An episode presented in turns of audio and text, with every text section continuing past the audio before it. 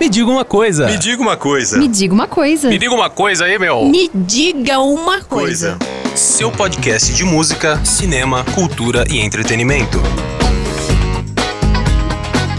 O Diga Uma Coisa de hoje tem dois convidados para lá de especiais e nós vamos falar sobre literatura ou literatura infantil, ou melhor, sobre aquilo que a gente é, desperta a partir da leitura dessas obras que você já vai conhecer em instantes. Estou recebendo Cíntia Almeida da Silva Santos e Marcel Pereira Santos. Cíntia, Marcel, Marcel e Cíntia, sejam bem-vindos. Gostaria que vocês começassem brevemente se apresentando para quem está aqui nos ouvindo.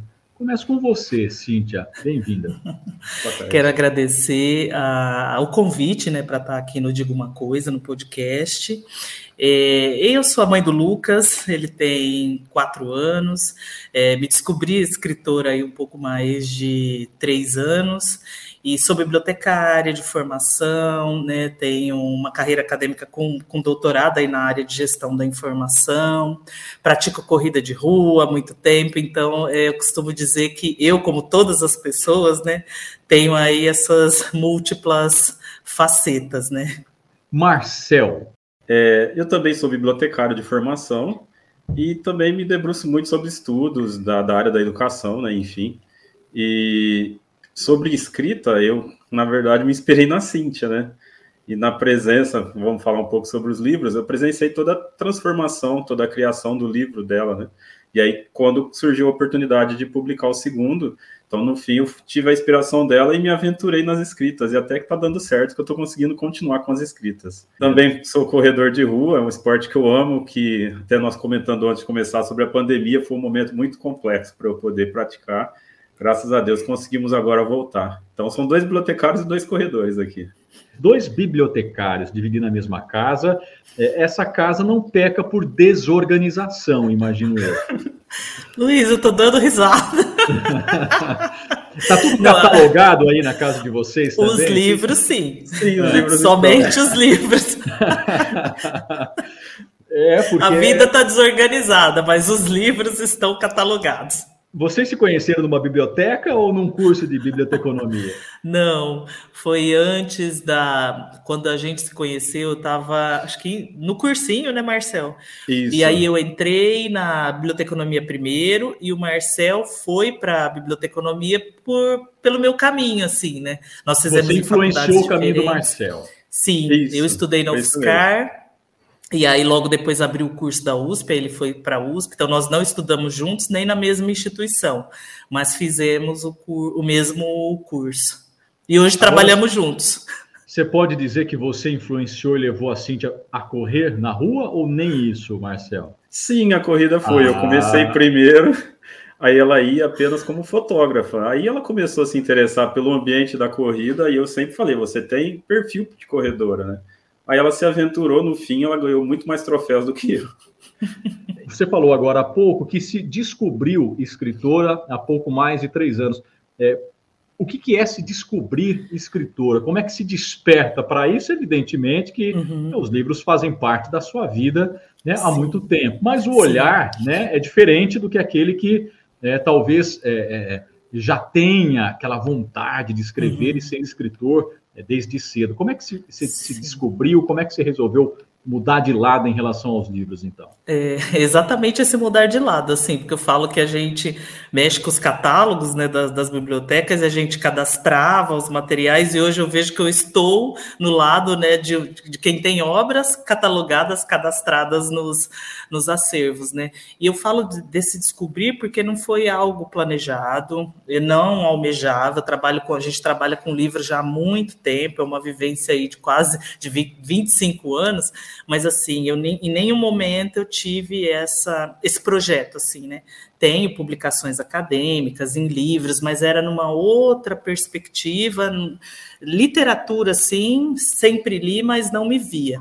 E aí, com a maternidade, eu tive essa questão desse realinhar, assim, né? De eu falo que eu tive né, esses indicadores aí para essa mudança, para escrita, para criar o conteúdo, que foi a maternidade, nesse sentido assim de buscar me melhorar enquanto mãe, mulher, me reconhecer como negra e também a questão do cabelo. Então, que mãe que eu queria, né? É, apresentar para o Lucas, caminhar com o Lucas, e ao mesmo tempo eu não conseguia cuidar de forma prática do meu cabelo, pelo tempo, né? Eu vou ter que entrar na transição. Então, nesse entrar na transição, eu comecei a pesquisar, comecei a estudar e deu a vontade de criar os conteúdos, né? E aí eu entrei no Instagram primeiro, então não tinha essa questão do livro. Aí um ano depois do Instagram, que teve essa situação da foto, da fotografia que o Marcel tirou, que foi o primeiro livro, né? Uhum. E aí a ideia inicial seria um post de Instagram, mas quando eu digitei tudo, eu falei, isso aqui não é um post de Instagram, isso aqui é uma, um livro para criança. E aí, como eu já conhecia a letraria aqui na cidade, entrei em contato, né? Então a coisa assim, três meses resolveu, né? Aí já lançamos o, o livro, mas não foi uma coisa Quer dizer, planejada. o livro nasceu antes da escritora. Sim, sim. E assim, eu não eu, a gente lançou o filho lá no mundo, né? O filho literário sem essa noção assim de ah, eu vou publicar mais, eu, de me reconhecer. Hoje eu me reconheço assim, né? Às vezes pode ter gente que numa análise, ah, não a considero escritora. Eu me considero uma, uma escritora e assim tenho essa, essa necessidade, essa vontade hoje de publicar outras obras, mas não tanto que a gente fez a segunda, tudo, né? Mas não foi algo assim, ah, eu quero um dia na vida publicar um livro literário, jamais, de forma alguma. Então, deixa eu falar aqui desses filhos literários que vocês estão uh, apresentando aqui hoje. Né? O primeiro, que foi publicado em 2021, Minha Mãe Usa Touca de Cetim, de Cíntia Almeida da Silva Santos. E agora, em 2023, né, você já na parceria com o Marcel Pereira Santos lança Meu Pai Também Usa Touca de Cetim. Eu quero começar a falar é, sobre os livros, e se você me permite, eu vou é, é, lançando aqui reflexões que, é, enfim, estão bastante explícitas nos dois livros, sem, sem respeitar a ordem cronológica. Mas eu vou começar pelo que você já disse que é fundamental, que é a questão dos cabelos, né? Eu já tive uma conversa aqui no podcast com a Vanessa Ventura, que é doutora em literatura e hoje mora na Espanha, e, e, e num dos momentos da nossa conversa ela também falava sobre a transição capilar, uhum. né? Enfrentado por ela, uma mulher negra, no momento uhum. em que ela é, realmente se depara é, com a necessidade de se encontrar consigo uhum. mesma e com a sua identidade. Não é um processo fácil, é um processo que exige muita desconstrução, né? E, e, e, acho que você deve ter vivido isso tão intensamente que colocou isso na sua literatura, né, Cíntia? Exatamente, Luiz. E assim, é, a gente fala assim, né? Quem passa pela transição, que não é só cabelo, né? A coisa não é só estética, assim, é para além de estética, né? Só que a gente vive numa sociedade, numa construção, né? A beleza, o que é bonito, o que não é, essa construção social que a gente vive em torno do cabelo da beleza, nos diz que, que o cabelo crespo, o cabelo cacheado não é bonito. Então eu cresci nessa, eu demorei 40 anos para tomar a coragem para ter essa, esse impulsionamento, e nesse sentido o isolamento contribuiu, né? Porque assim, eu passei basicamente toda a transição, que foi quase dois anos, em casa. Então, se eu estivesse trabalhando numa rotina normal, talvez eu teria tido maior dificuldade em seguir, porque eu comecei e não parei. Assim, tem muita gente que começa e para, porque é uma pressão é, estética social muito grande. Ainda hoje que a gente tem muitos produtos, tem muitas pessoas que, que assumem né, seus cachos assim, é, então, mas mesmo assim é uma questão que é muito delicada. Sim, quando se fala em transição, estamos falando daquela fase de deixar de alisar, né, para recuperar as características originais é. e aí, né? É, Muitas é... vezes, né? Conhecer o fio, porque tem, tem gente que entra em processo químico criança, três, quatro anos que a família submete a criança nesse processo, porque a gente fala assim que a, que a vida, né, a sociedade é muito cruel, assim, e a escola é um campo muito agressivo.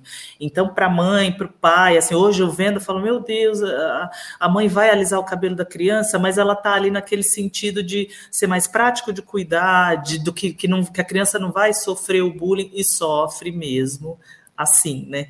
Então é um processo assim muito complicado, é de desconstruir e reconstruir mesmo. E a última coisa que é cabelo, assim, é, é um, uma auto-identificação, né? No meu caso, enquanto mulher negra, né? em que situação que eu tô na sociedade, assim, então é um realinhar de, de caminhada. Agora, quando você é criança e vai numa livraria e encontra um livro como Minha Mãe Usa Touca de Cetim, ou Meu Pai Também Usa Touca de Cetim, você já tem uma construção de identidade, uma referência criada desde cedo. Você, a sua geração, não teve essa referência na literatura infantil, nos desenhos animados, nas apresentadoras de TV, nem nas novelas. Quer dizer, é, o quanto essa falta de referência é determinante nessa construção de identidade, Cíntia. É total, assim, determinante, assim, porque a gente enxerga o que a gente vê, né, assim, então essa questão da representatividade, né, se eu não vejo num país que tem quase 60, 56% da população de pessoas não brancas, né, negras, pardas, e esse percentual não simplesmente não está, né? Não está na TV, não está nas profissões é, elitizadas, né? Não está na, na, no jornalismo, não está na, em determinados esportes. Então é muito estigmatizado assim, né?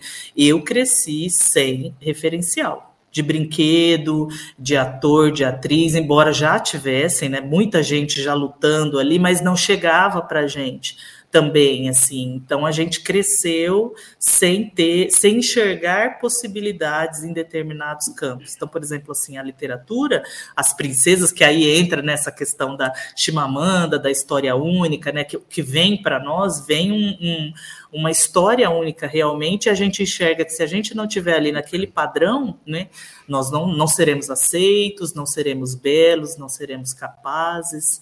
Então é nessa caminha, nessa linha mesmo. Ô Luiz, só complementar o que a Cintia falou, um exemplo sobre a questão da representatividade. É, o Lucas, a gente já vem trabalhando desde muito pequeno, tentando adquirir literatura negra para ele, ele acompanha o nosso processo. Há uns 15 dias, nós estávamos assistindo um jogo de vôlei da seleção feminina, né? E naquele, o Brasil é bem mesclado, tem mulheres negras e mulheres brancas jogando. Naquele momento tinha só meninas brancas jogando. Ele me parou e falou: Papai, cadê as meninas pretas jogando? Por que, que o Brasil só tem mulher branca neste momento? Ou seja, ele com quatro anos já está conseguindo identificar a falta de representatividade em algum momento. Aí eu expliquei para ele que era um momento que o técnico trocou, até que ele aceitou, mas ele já questiona por que, que as mulheres negras não estão nos espaços. Então, só complementando o que a Cintia falou. É agora. isso, né? Todo o referencial que ele já traz isso. e uhum. compreende, né? A gente não pode jamais subestimar a não. capacidade das Perfeito. crianças de assimilarem aquilo que está sendo transmitido voluntária ou involuntariamente, o que é às vezes Exato. perverso, né? Agora, Marcel, deixa eu te perguntar, é, a Cíntia falou muito aqui sobre a questão de como pesa na identidade feminina uma série de questões e cobranças, especialmente a questão estética, né? Ser menino também não é muito mais fácil, não, porque outros fatores também pesam na educação. Eu penso que você, como pai, está refletindo sobre isso, né? Que homem não pode chorar, é, que homem tem que ser sempre forte, que homem tem que brincar de carrinho ou jogar, ou jogar bola, que a casinha é coisa de é, menina. E você que reivindicou essas questões, no meu pai também usa touca de cetim, como é que você, com esse olhar de menino, digamos assim, trouxe isso para a literatura em diálogo aí com essas reflexões? Então, como eu disse no início, então eu vim desde uma caminhada acompanhando a Cíntia nessa transição dela, na, quando ela redigiu o primeiro livro, e aí eu ficava sempre me questionando como eu posso ajudar o meu filho e outras crianças para que não seja como eu era criança, né? Para mim era muito claro, menino usa azul e menina usa rosa, né? E, é, e é complexo. Tanto até um exemplo disso, eu sempre tive dificuldade de deixar meu cabelo crescer, porque menino não podia ter cabelo grande. A Cintia que me ajudou a essa transição de aceitar como eu quero ser e assim é a melhor forma, né? Seu cabelo aí, comprido é desde quando? Da, do, da pandemia para cá, desde o é início é do processo dela. Também, eu não é tinha recente. coragem, exato, eu não tinha coragem de deixar o cabelo crescer, porque eu imaginava que menino não podia ter cabelo grande, isso até adulto, né? Uhum. Então você vê que a desconstrução às vezes vem depois. E com o Lucas, a gente não quer esperar que ele tenha uma vida difícil nesse sentido, para ele entender o que é certo e errado nesse sentido. Desde pequeno, nós estamos tentando colocar para ele que menino pode fazer o que quiser e menina também pode fazer. Apesar que eu sempre falo, a sociedade martela, sempre chega em casa com alguma novidade. Ah, eu não quero tal coisa, mas por que você não quer tal coisa? Porque é de menina. E aí a gente vai tentando a desconstrução. E aí eu tinha uma história já na minha cabeça, porque além desse livro eu já consegui redigir mais dois livros depois desse, né? Me incentivou.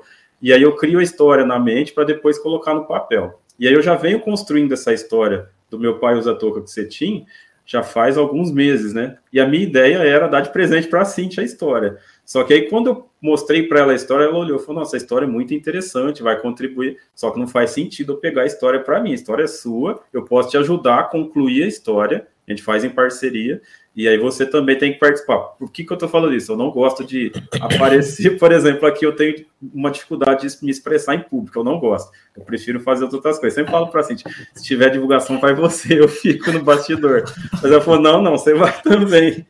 E, mas é dessa forma. Então eu imagino que é, com o Lucas eu posso fazer algo melhor do que foi para mim. E com o livro eu posso transmitir para mais crianças e mais pais para saber como lidar com essa situação. E aí, no fim, acabou dessa ideia transformando no livro, né? Me diga uma coisa. Me diga uma coisa. Agora, a, a gente vive, especialmente viveu um momento em que essa discussão estava muito explícita, né? Eu estou lendo aqui a página 15 do Meu Pai Também Usa Touca de Cetim, em que é, o personagem, o pai, fala para o filho: Não, filho, não existe nada que seja coisa de menino ou coisa de menina. O importante é a gente se sentir feliz. O importante é estarmos bem. Meninos podem usar rosa, azul, amarelo, preto, qualquer cor. Meninos podem usar toucas e lenços. Meninas podem usar azul, rosa, toucas e bonés. E o que elas quiserem usar a gente vive também um momento de muita patrulha ideológica, etc. e tal. E como esse é um livro infantil, é um livro que talvez almeja chegar às escolas, enfim, vocês temem uma reação conservadora, ideológica, é uma, é, uma narrativa à moda da Maris contra o livro ou não? Vocês não temem isso e, pelo contrário, é isso que vocês estão propondo? Temer, assim, eu imagino que possa ocorrer mas a gente não teme. Assim, eu não vou me surpreender, a gente não vai se surpreender se isso acontecer.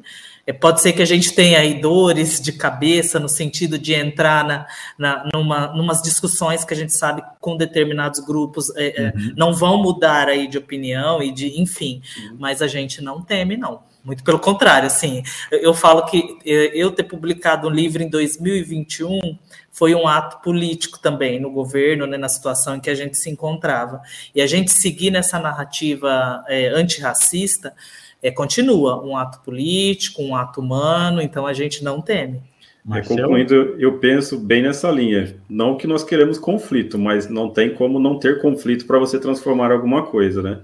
Eu acho que foi bem sutil. Poderia, no início, a minha ideia era até colocar algum conteúdo com mais é, peso, só que eu pensei, é, a minha ideia era atingir crianças, né? Então, ser de uma forma mais sutil para introduzindo aos poucos. Pode acontecer, mas a gente já está preparado para que isso aconteça mesmo. E espero mesmo que as crianças te, levem para casa, por exemplo, viu numa escola, e que o pai, pelo menos, tenha um conflito interno para ele tentar compreender que ele está errado, né? É, esse universo lúdico infantil, ele, ele, é tão rico, né, que eu acho que é próprio da literatura é, infantil, que ela pode falar sobre muitas coisas que a nossa capacidade já adulta compreende e que para a criança vai ficar restrita no seu universo. Né? Essa pergunta, qualquer pessoa pode usar touca de cetim? Né? No universo infantil pode estar se referindo realmente àquela touca específica, àquele tecido em comum. Na nossa interpretação, para mim isso aqui soa inclusive uma desconstrução de gênero a, a total e, a, e absoluta, né? É, essa é a vantagem de escrever para criança, Cíntia, por exemplo, de você é, é. poder ser sutil, lúdica nas suas colocações.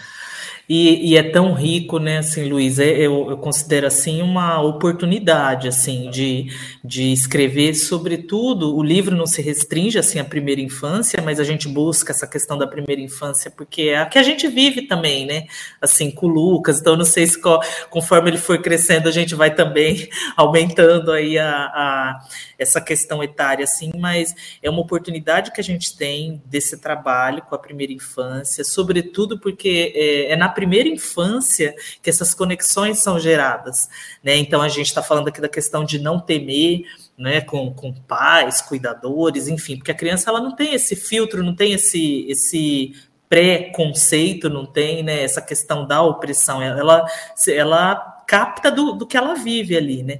Então, para nós é um privilégio poder escrever para criança, sobretudo na primeira infância. E essa parte da ludicidade, assim, eu gosto muito do livro infantil, assim, a gente infantil que não é infantil, ele é para crianças e para adultos também, né?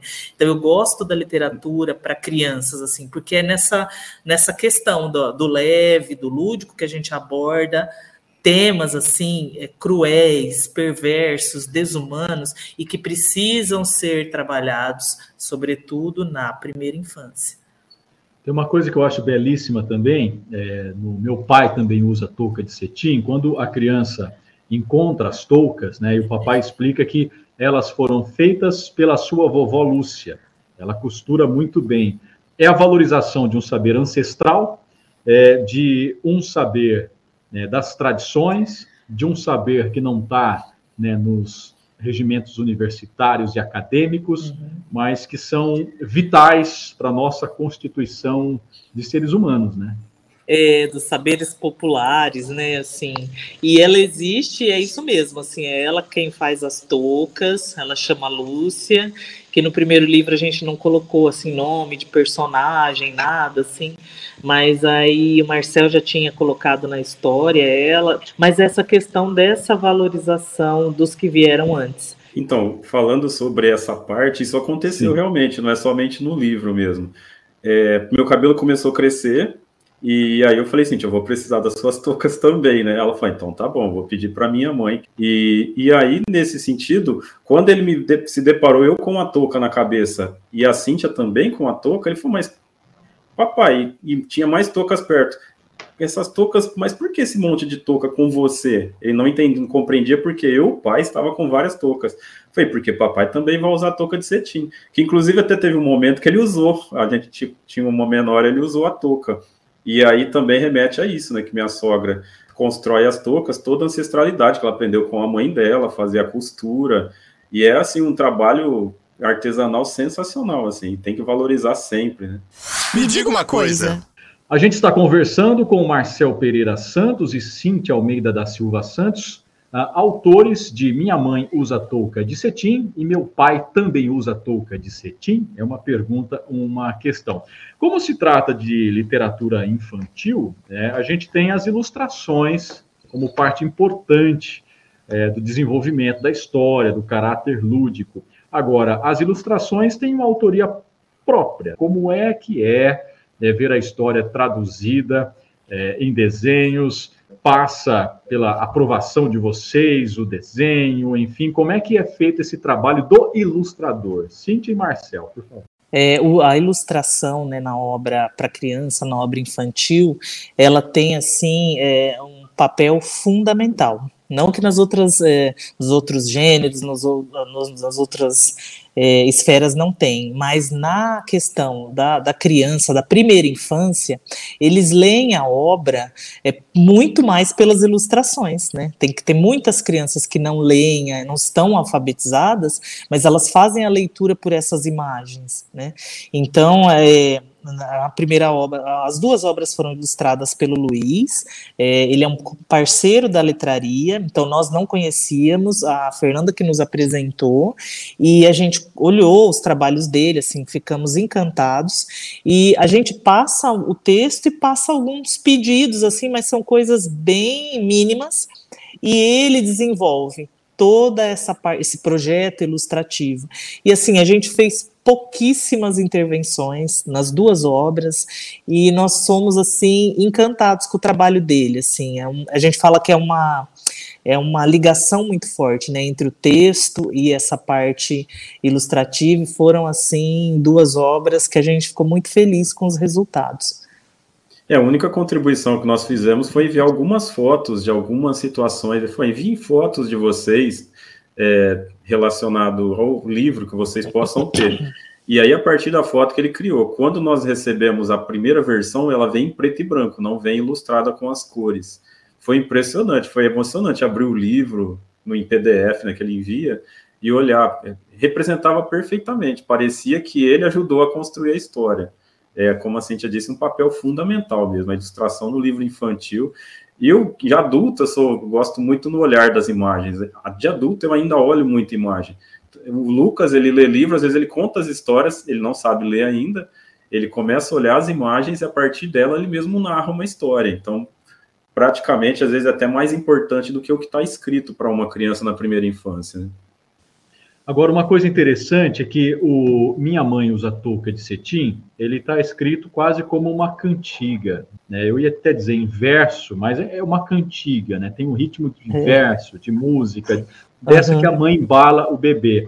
O meu pai também usa touca de cetim, ele talvez já tenha um discurso mais paterno, realmente, né? É, talvez ali ensinando valores. Foi proposital ou foi realmente da essência da mensagem que vocês queriam passar em cada uma dessas duas obras? Não foi é, proposital, não, mas é, acho que calha muito com essa questão dessa escrevivência.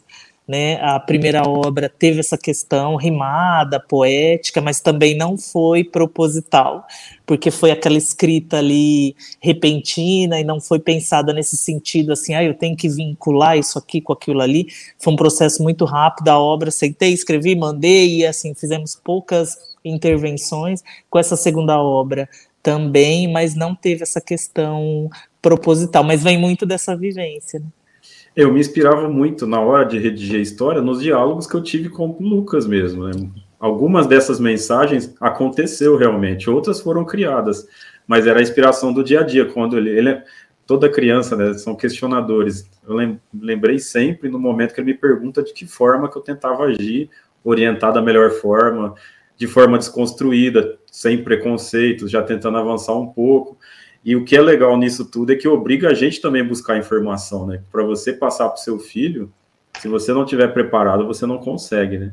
E os dois têm essa intertextualidade que você já citou, né? Que aí não é uma indicação necessariamente para criança, mas talvez para é, deixar crianças familiarizadas com essas referências. Bell Hooks, Conceição Evaristo, é, Chimamanda, são referências que você traz na sua vida que te inspiram, Cíntia, Marcelo?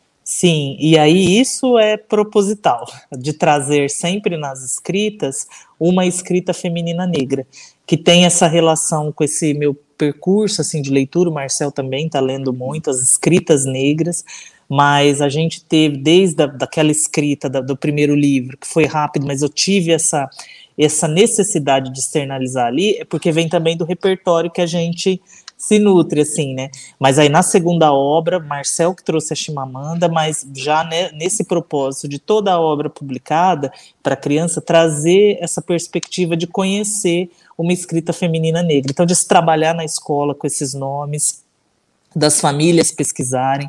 A gente até coloca lá né, no livro uma disposição, um campo para fazer pesquisa e tudo mais. Então, é nesse sentido de divulgar os trabalhos das escritas femininas negras, das mulheres negras. Os livros estão disponíveis. Quem se interessar, como é que faz para adquirir? São ambos, ambos publicados pela Letraria, que é uma editora sediada em Araraquara, que tem desenvolvido um trabalho belíssimo. Como é que a gente adquire? Existe contato direto com vocês? Aproveita também né, para divulgar aqui nesse espaço, Cíntia, o seu trabalho também lá nas redes sociais com o Sou Crespa, né? Isso, as obras são disponibilizadas para venda no site da letraria e também é, com, com os autores de forma direta, né, via Instagram. Geralmente a gente conversa mais assim via Instagram, né? Então, as pessoas que tiverem interesse é só mandar mensagem para a gente ou acessar o, o site da letraria, que a gente tem aqui os exemplares já disponíveis para venda, a gente manda com dedicatória, envia também para outros estados, envia via correios. Então, meu Instagram é Sou Crespa, sou de, de alma com L, né? Sou Crespa 2020. E o Marcel também vai falar o dele depois, mas é, é super fácil de, de adquirir. A primeira obra já tem a versão em e-book disponível no site da letraria, no meu link da, do, do Instagram. Foi essa uma preocupação. A gente teve também algumas preocupações para disponibilizar essa literatura. Né? Uma delas foi deixar em formato digital. Então, o primeiro livro já está com e-book liberado, o segundo livro a gente pretende chegar na marca dos 200 exemplares circulando para liberar o e-book, mas ele foi feito também. E um preço acessível, porque a gente sabe da situação, infelizmente, né, que muita gente não tem a condição financeira para adquirir o livro. O livro infantil tem esse trabalho ilustrativo que custa também, é muito válido, é importante, mas a gente teve essa preocupação também de um valor acessível para que as pessoas tivessem condições de, de comprar. Geralmente quem faz as vendas é a Cíntia, mas falar comigo também eu faço também o contato. É, o meu Instagram é marcel.s, só que 4 L's, marcel, 4, L's.s.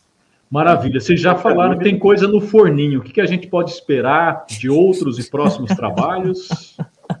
como a gente falou, né? O Marcel também acho que dá para ele aproveitar o podcast, digo uma coisa para falar, para dizer algumas coisas das publicações que ele fez, porque ele está trabalhando aí pós. Meu pai também usa touca de cetim.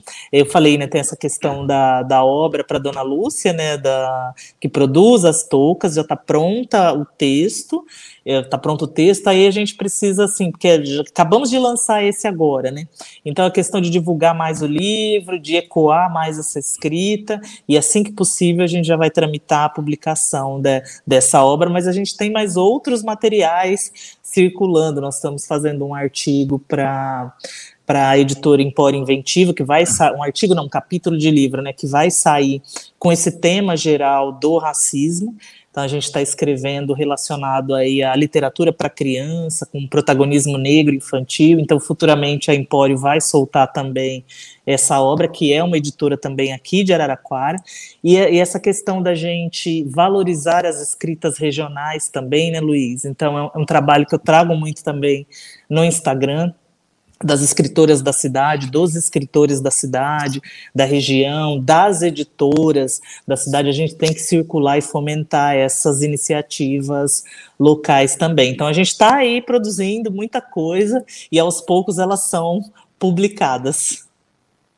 Eu, Luiz, eu publiquei recentemente já outro livro, chama Curta Crônicas. É um livro de crônicas de uma, duas páginas, de é, seria crônicas é, questionando o dia a dia, nosso cotidiano, é, obviamente com um teor um pouco político, né, antirracista.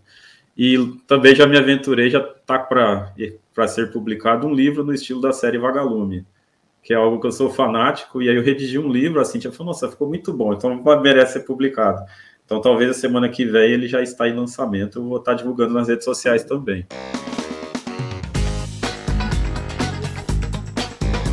Muito bom. Conversamos então com Cintia Almeida da Silva Santos e Marcel Pereira Santos. Muitíssimo obrigado pela gentileza dessa conversa.